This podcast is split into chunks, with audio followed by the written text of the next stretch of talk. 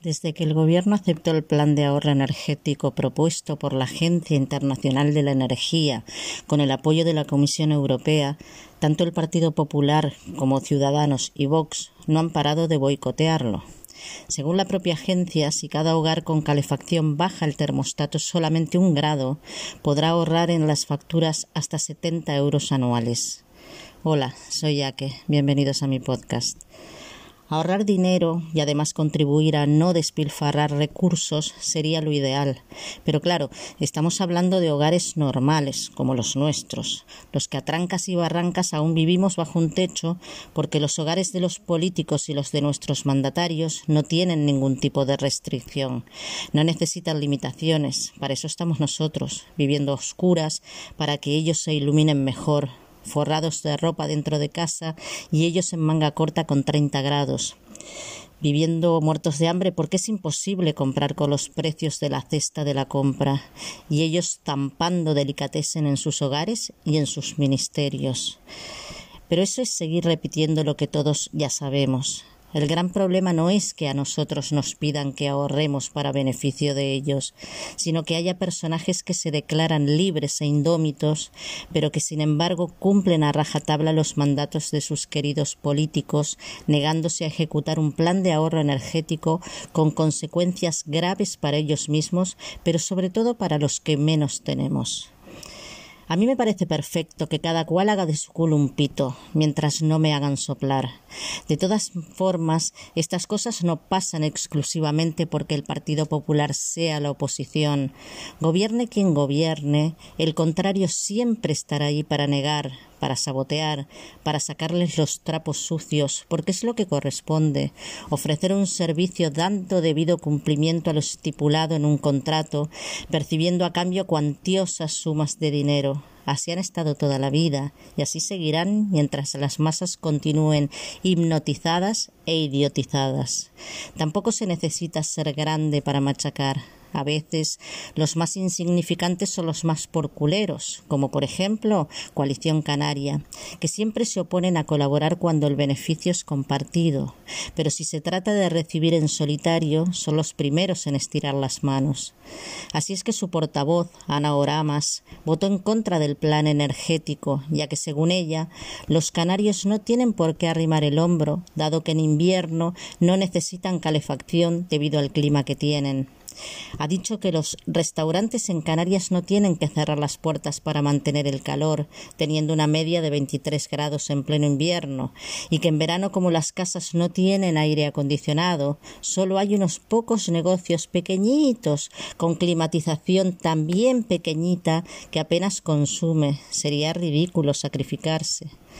Sin embargo, sí reclamaron al gobierno estatal que la bonificación al transporte sea la misma que reciba Baleares, y en ningún momento de su intervención recordó que el gobierno central y las comunidades autónomas que no tienen volcanes sí arrimaron el hombro votando a favor de las ayudas a los afectados por el volcán de La Palma.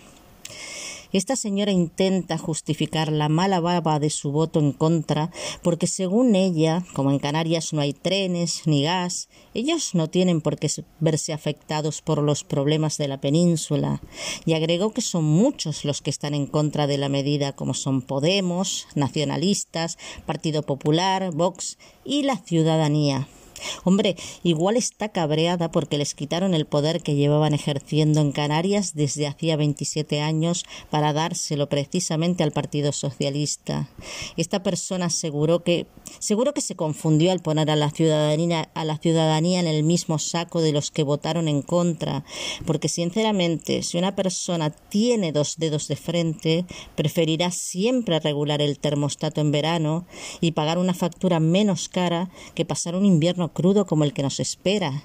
Y no lo digo solo por los posibles cortes de gas y electricidad y agua, sobre todo agua que es fundamental sino también por la escasez de alimentos y el precio desorbitado de lo poco a lo que tengamos acceso.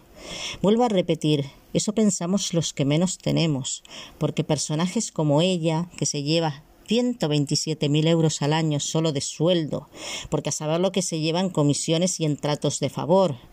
No tienen que comerse el tarro pensando a cuánto ascenderá su factura de luz de cada mes, si es que la paga, porque igual también es otro plus que recibe de los mandatarios por figurante. Ahora va muy de muy digna, pero carga a sus espaldas varios casos de corrupción urbanística, y el más sonado cuando era alcaldesa de La Laguna, que aprovechó el Plan Especial de Protección de la Laguna para recalificar una parcela destinada a viviendas para uso comercial. Y fue el más sonado porque la finca en cuestión perteneció durante varias generaciones a la familia Oramas, la muy digna señora que ahora se llena la boca diciendo que al igual que su partido Podemos también está en contra del plan energético. Es la misma que en 2018 cargó contra el gobierno de Sánchez y sus entonces socios Podemos. Ahora son socias al renombrarse Unidas Podemos. Nombre que me llama poderosamente la atención, tanto que defienden el lenguaje, el lenguaje inclusivo y en lo primordial lo excluyen. Por eso no se hacen llamar Unides Podemos, sino Unidas.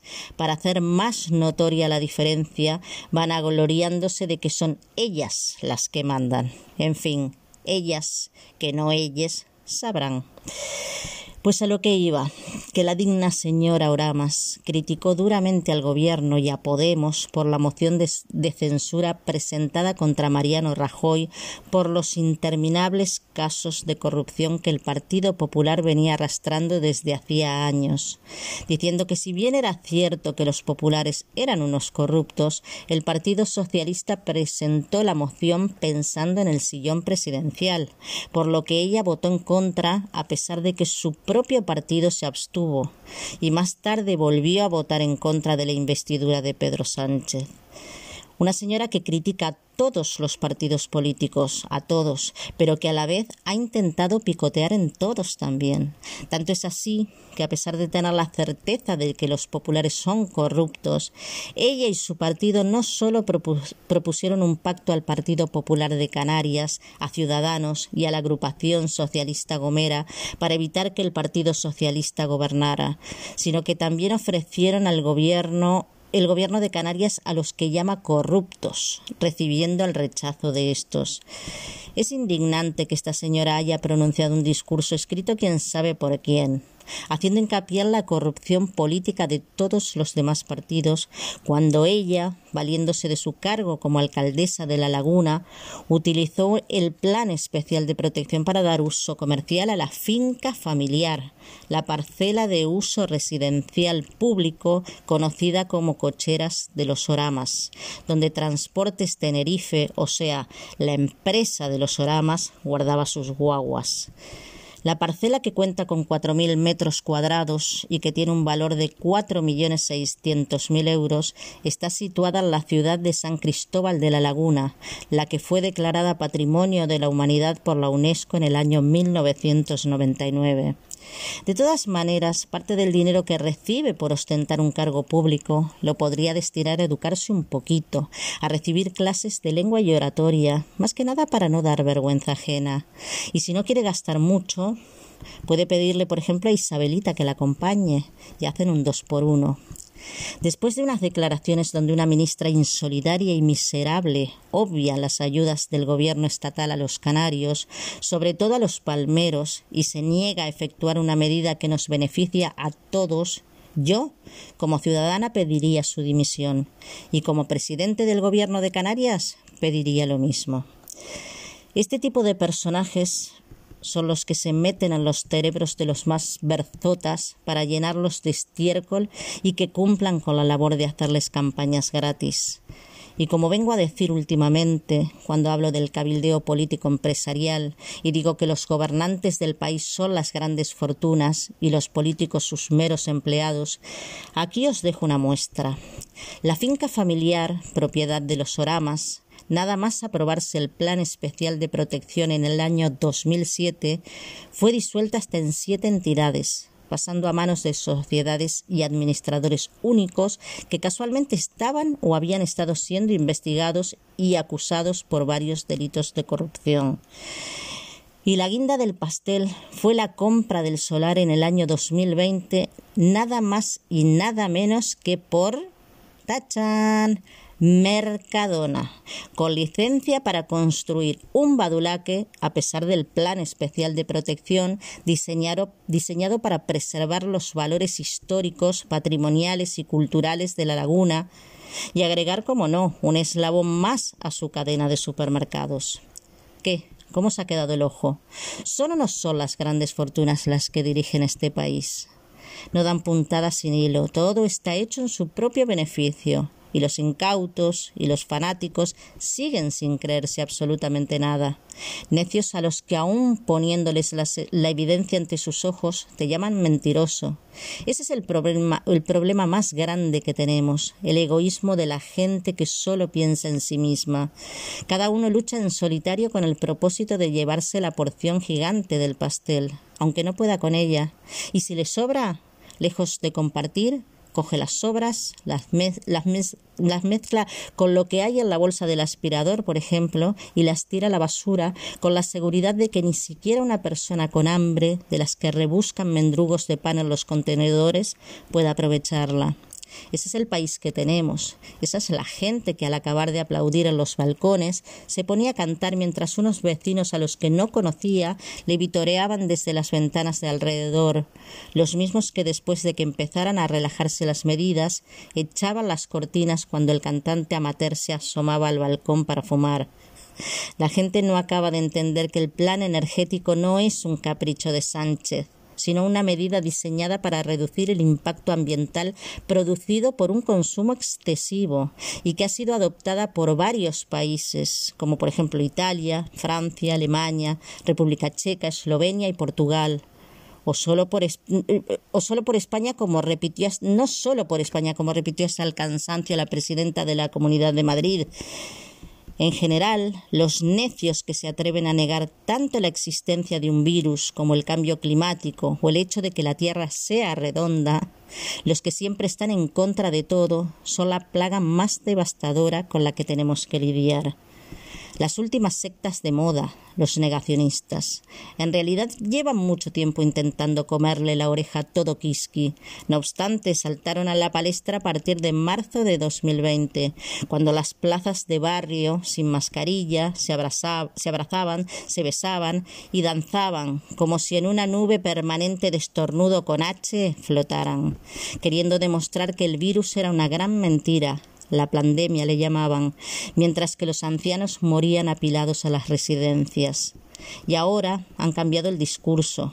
Ahora es el turno, el turno es el, de la negación del cambio climático, porque aunque no lo creáis, el que asegura que la Tierra es plana lleva muchos años en circulación. El pueblo hipnotizado e idiotizado debería levantarse y decir basta ya, sobre todo los más jóvenes con hijos pequeños, yo me pregunto si no sienten vergüenza de dejar en herencia a sus descendientes un, planeta completamente enfermo.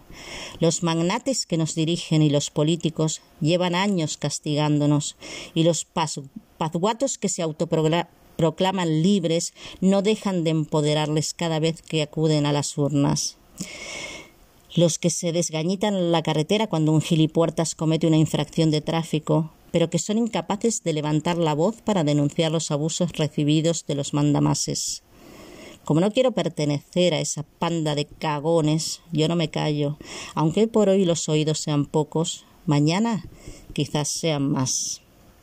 El expresidente de los Estados Unidos, Barack Obama, dijo Si abandonas la idea de que tu voz puede marcar la diferencia, otras voces llenarán el vacío. Hasta el martes, un abrazo y recordad que las penas compartidas son menos penas y que la unión hace la fuerza.